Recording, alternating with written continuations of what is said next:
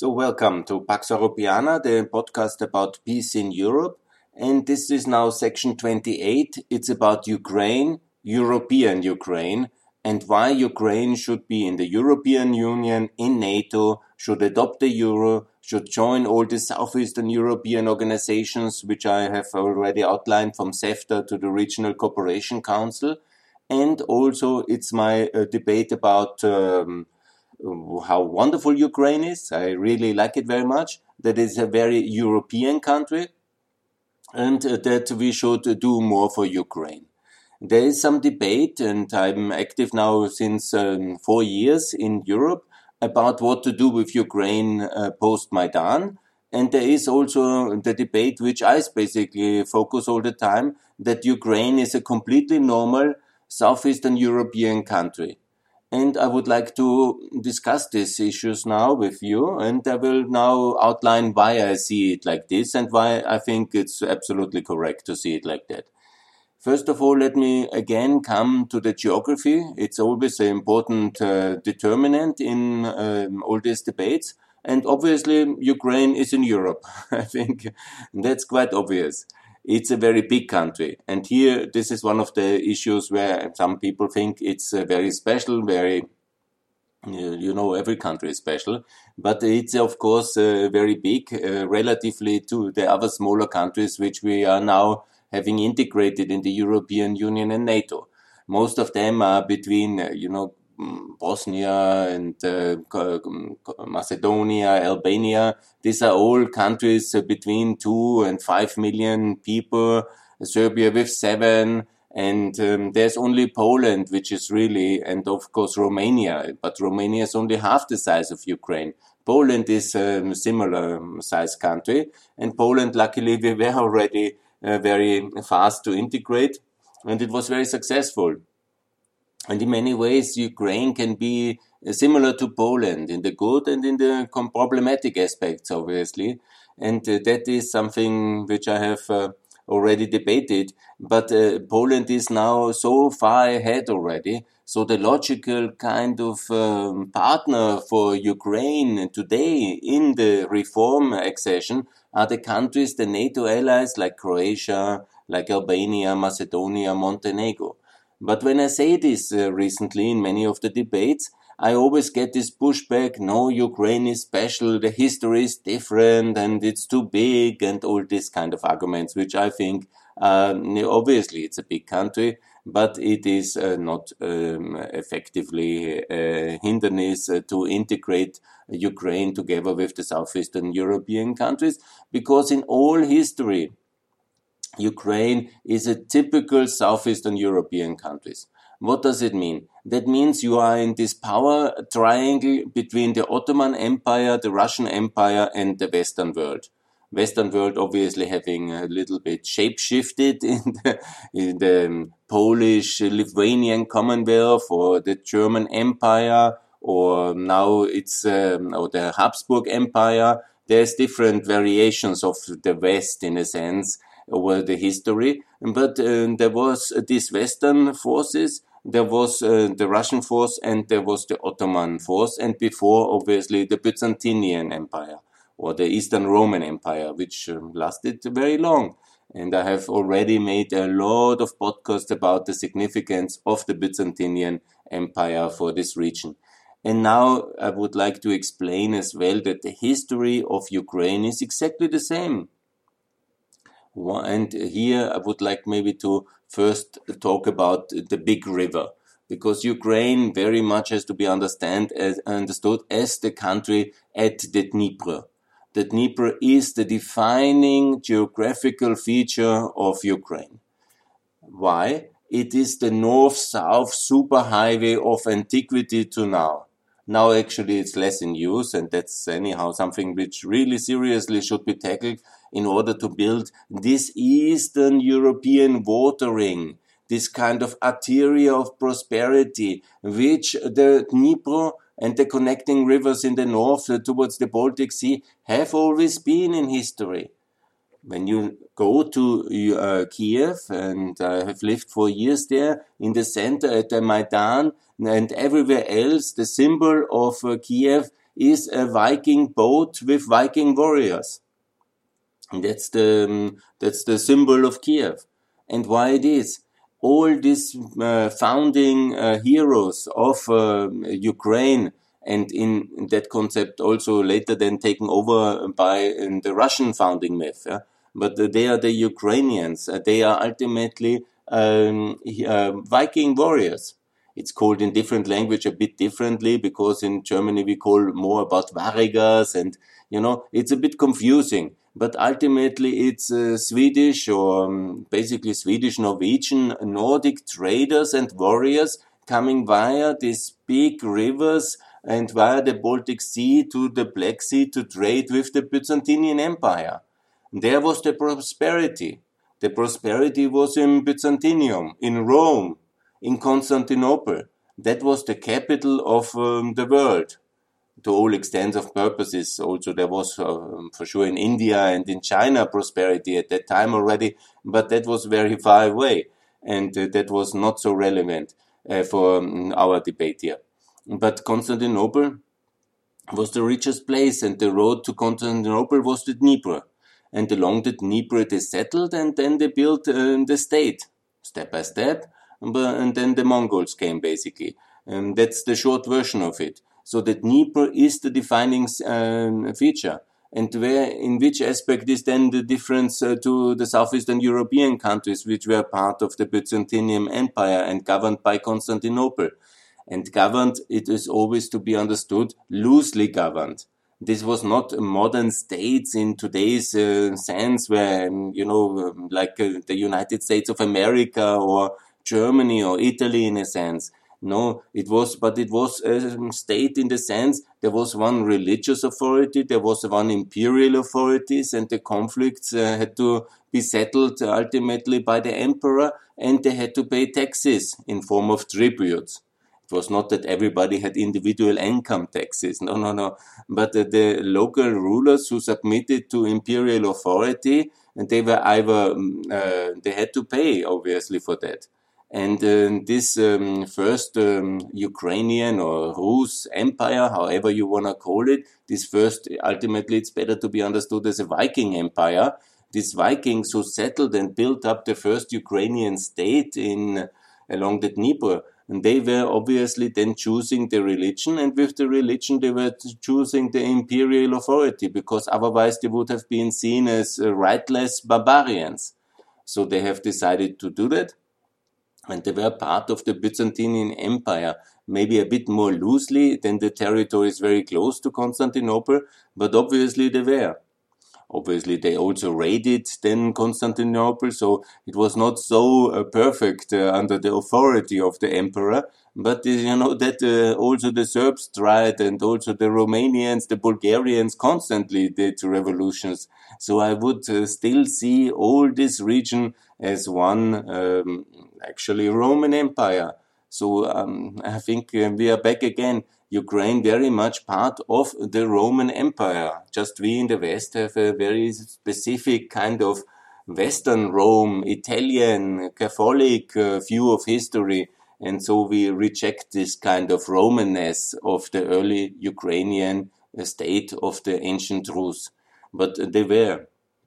And if you have any doubt, then go to the monasteries along the Dnieper River. And they look very much the same like uh, Constantinople. Um, and uh, this is uh, very much same like in uh, Serbia or in Kosovo or in Albania. These old monasteries, and uh, the, this was the most important buildings, uh, um, religious empire, which um, the Byzantine Empire very much was. They built this kind of huge, powerful monasteries as symbol of their power and of the significance of their belief system and attached, of course, was a trading system, a military system, and all the other attributes of a state at that level of uh, development.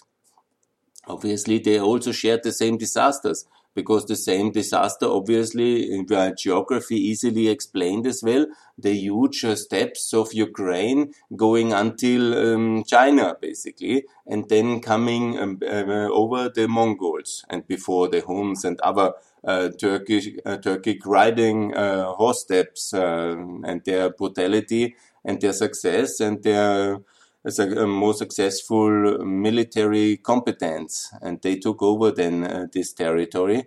And so it was until uh, gradually emancipation came in various forms and purposes. And the Russian state uh, developed further to the, uh, to the east. And also um, a, a, Polish state uh, developed uh, in the west.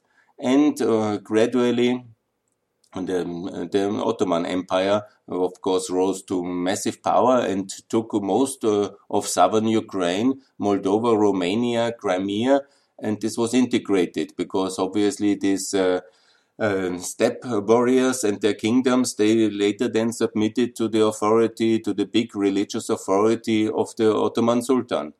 And so we are. And then it all uh, somehow by Catherine the Great developing her Greek uh, project of Reconquista, gradually then um, Russian power or imperial power, not Russian ethnic power. That's always so misunderstood.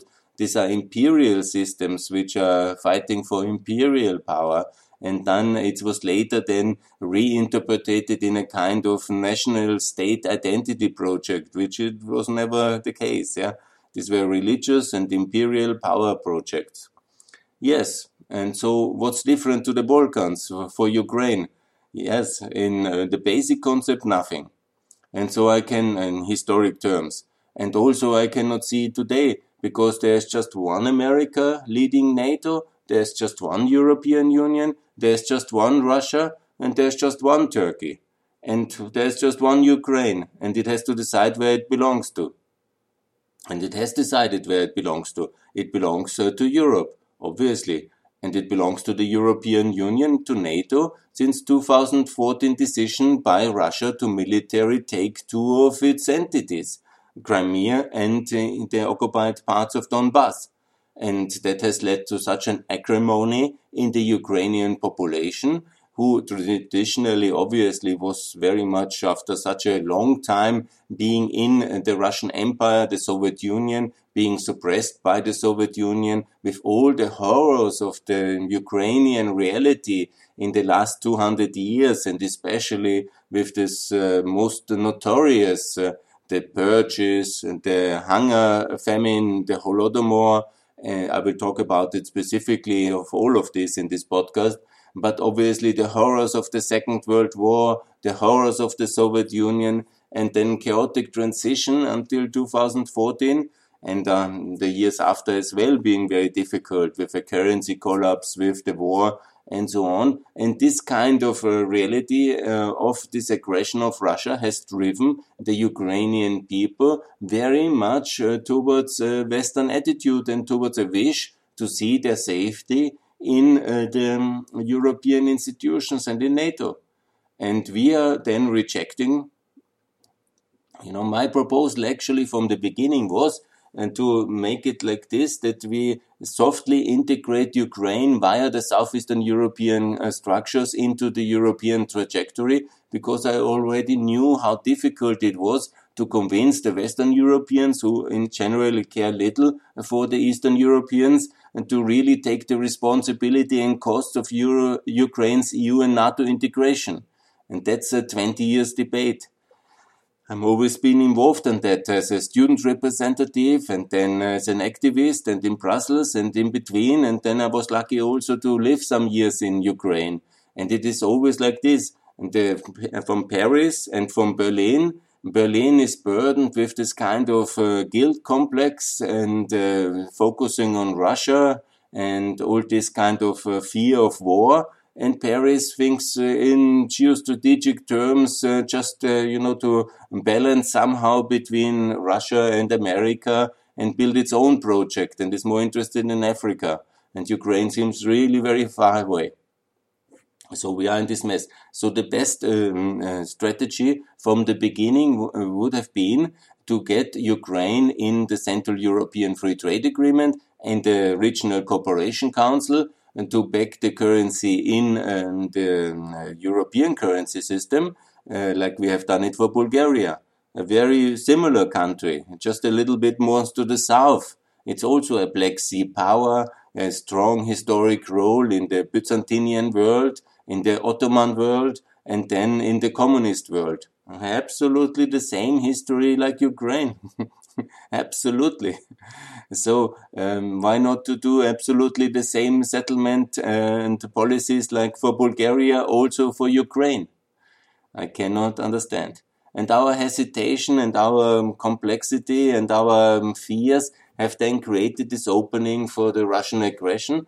And paradoxically, exactly that aggression has actually fostered this pro-European consensus in Ukraine. It's actually Putin who is driving Ukraine into our um, unification projects because in the beginning, with uh, so much uh, distance and so many prejudices, it was very difficult in, uh, in Ukraine in the uh, tens and before uh, to um, discuss about um, a real European future because the country and the reality was so further away. And now gradually in this crisis, uh, Ukraine is ever coming closer towards the European Union despite the resistance of Paris and partly Berlin. Whereas I have to say that the Germans are really doing much more for Ukraine than any other European country, and only uh, Canada and uh, America um, so of similar significance in the support of Ukraine. But again, Germany always careful and always extremely step by step small things has also not a big uh, enthusiasm for integrating Ukraine in anything which could somehow be uh, criticized by either Serbia or Russia. And so it all has not happened to this moment, but I'm optimistic uh, that uh, this is the best strategy. Obviously, I'm calling for the EU potential candidate status since a long time, but that's uh, clearly also somehow stuck. I was sure that Ursula von der Leyen will be able to change many of these things, but she has proven not able. But you know, we are just uh, four years in this term, and uh, still four, three years at least until the European Parliament election 2024. And maybe now with America uh, stronger, more powerfully engaged after a chaotic phase under the appeasement uh, President Obama and uh, making resets permanently and having mis misjudged uh, the third rise of Putin in 2012 completely and then this confused President uh, Trump.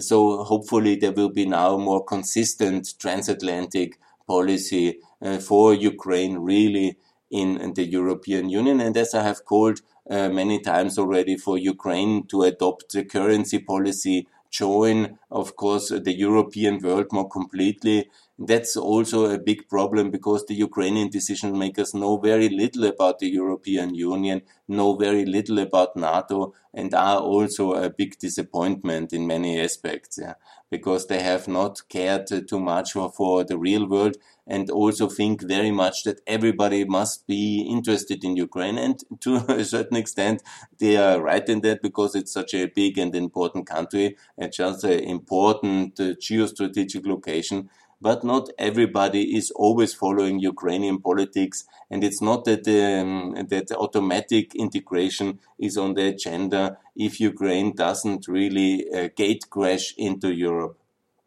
That's my approach. And overcome the resistance by adopting the euro and by joining Regional Cooperation Council and CEFTA. So let me describe also, you know, a little bit of this country as it is. Yeah, this wonder I think I've defining uh, already the defining feature that Dnipro, and it's a wonderful big uh, river similar to the Danube, to the Rhine, and similar kind of the eastern water ring of um, Europe, the Rhine, the Danube, the Dnieper, and the Baltic and the Black Sea. This will be the pumping industrial heart uh, of Europe in the future and this will be surrounded by this central and eastern western water ring and this will be amazing prosperity. Obviously, it has to pass also to Belarus, and that's another issue, but I think for trade, they will be also ready for such infrastructure projects. So then the rest of Ukraine is perceived to be very flat. And I have uh, driven many times, I think all over seven or eight times from Vienna uh, to um, uh, Kiev and I can assure you it's very flat. especially when you come uh, from Poland, uh, from Krakow towards Kiev, you see six, seven hundred kilometers only flat land, forests, and uh, agriculture. You see rarely any village. You see rarely any major city.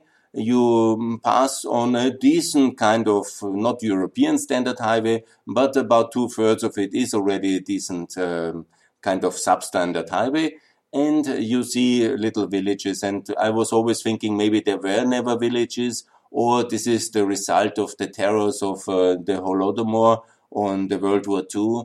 But it makes a very empty, very flat, and very lonely impression, the whole kilometers. Only the part towards Poland is more inhabited and there are more villages to be seen, but the rest is simply flat. North of it, you have these Pripyat uh, swamps, they played a huge uh, role in uh, European military history as a huge obstacle hard to cross.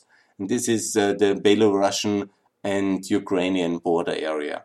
South of it, because I was mostly driving through Poland, and that's a really wonderful highway today. It's perfect uh, in its um, its European standard from the border to Ukraine to um, Austria. Just in Austria and Czech Republic, some of the border parts are missing, but Poland and Czech Republic, and especially Poland, have made tremendous efforts. When you go via Hungary, they have also done a lot of highway building, but then you cross into these border facilities, and they are really a disaster. All these borders to Ukraine, unfortunately, are a disaster. The Ukrainians still have the military police to check uh, head counts in each car, each vehicle, and it looks heavily militarized like a Soviet Union border. I was criticizing it so often, so much. I made my, a lot of enemies with that. But it's unbelievable when you see that in the Balkans we have already unified joint border crossings where you give the, the passport to one side and, and then the other side gives it back to you and you have passed two checkpoints in one. It's obviously much better to have free and open borders in Europe. I'm completely against uh, internal European borders at all. But, you know, the Balkans at least made a big step forward. And Ukraine uh, European border still in 2020, 21, when I crossed the last time in uh, 2000, in the summer uh, 21. Uh, that is a difficult story I will tell as well. But nevertheless, it is uh, that um, they have uh, it's still militarized it's still uh, so huge two checkpoints it looks really like the uh, border with the Soviet Union with more or less uh, the same, yeah.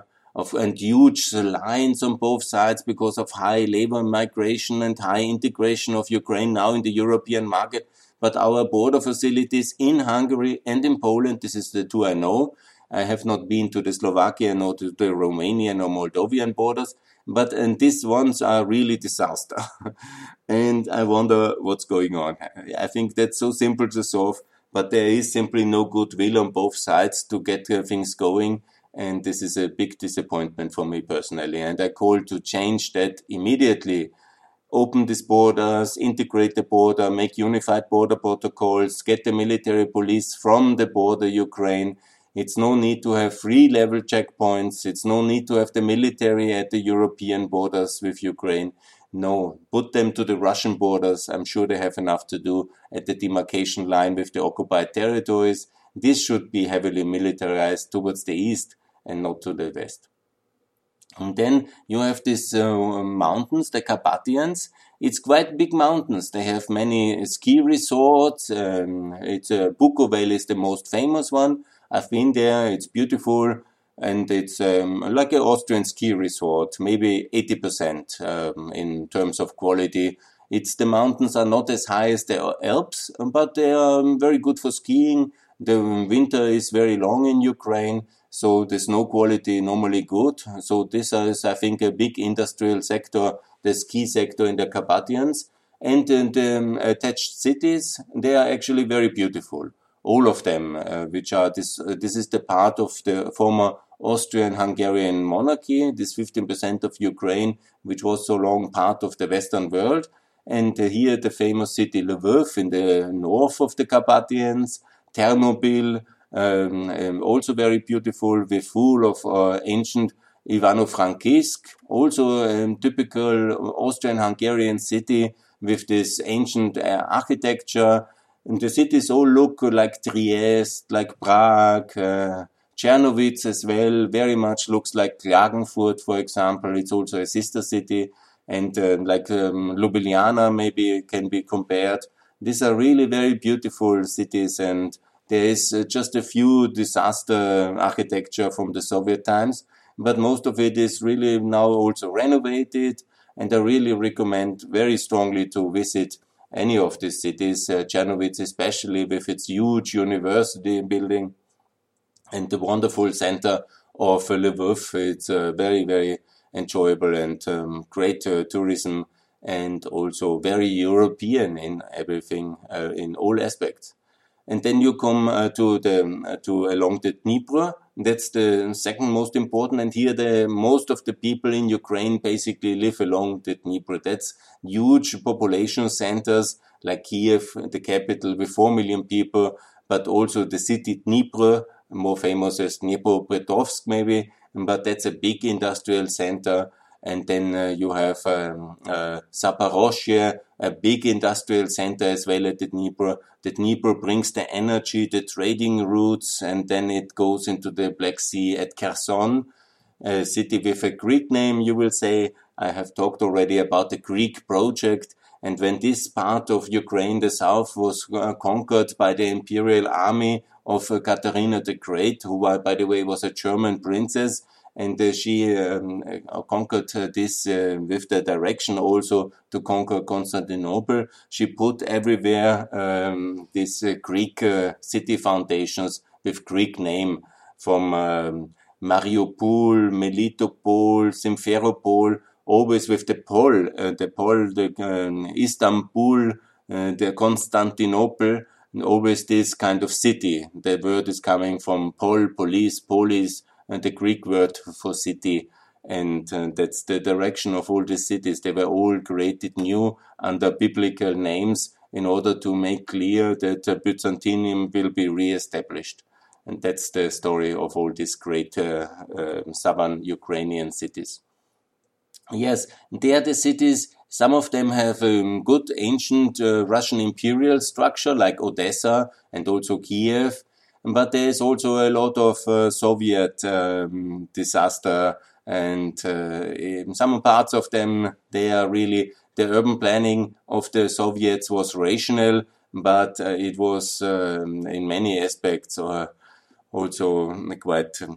You see it yourself when you go and it is a disaster in many aspects. And a lot of the forced industrialization, which uh, Stalin did in the 30s by basically starving half uh, so much, and I don't say half, but millions of Ukrainians were artificially deprived of food, so they had to starve in order to fund uh, this uh, forced industrialization. And obviously, it was uh, insofar focused on the World War II. So there was some success in this industrialization but the price the Ukrainians had to pay and uh, they have to pay still today is of course very huge because it was a reckless industrialization without any much competence and without any care for the environment. And still today, these are the worst polluted parts of Europe along the Dnieper, especially uh, then uh, the steelworks and all this heavy industrial um, sector of Dnipro, of Zaporozhye, and also of Mariupol. It, and then further, of course, the worst part is the industrial disaster of Donbass, because that's the coal basin of the Soviet Union, former Soviet Union. And here they have put all the heavy industry directly as a kind of a second Ruhr, as a kind of um, second Saar. Uh, these are the German uh, areas along the Rhine and uh, the industrial areas which have played such a huge significance in European history. And the Donbass has to be understood in that context. And obviously, there the industrial um, pollution level and uh, the disaster level in the environment is unprecedented. Yeah, in Europe, it's a total disaster. And of course, since 2014, this is recklessly managed by uh, this uh, rebel militias backed by Russia and uh, so one of the reasons I always will say to really retake even if it would be military feasible. It's even financially far beyond the capacities of modern Ukraine to reintegrate and rebuild these uh, territories. And given all the damage which Russia has done in Crimea and the eastern Donbass now, with all the in history, they should really take care of these regions much better. And, and we have to focus on free Ukraine. It's 37 million people. It's a huge uh, country even without uh, Crimea and Donbass. And let's make sure that these 37 million people join the EU, adopt the euro, and uh, also join NATO. And the regions, once um, after the time has come and Russia is in a condition that allows that, and then they can even join federal Ukraine in NATO and in the EU on the German model. That's the much better way. And then now to focus like uh, on uh, Donbass and on uh, Crimea, which unfortunately we can do so little but uh, protesting and but obviously uh, reminding that this is a crime, it is always illegal, it will never be recognized, and obviously the living conditions of um, the people there should be improved by the Russian authorities because they have now the obligation after their military aggression and occupation.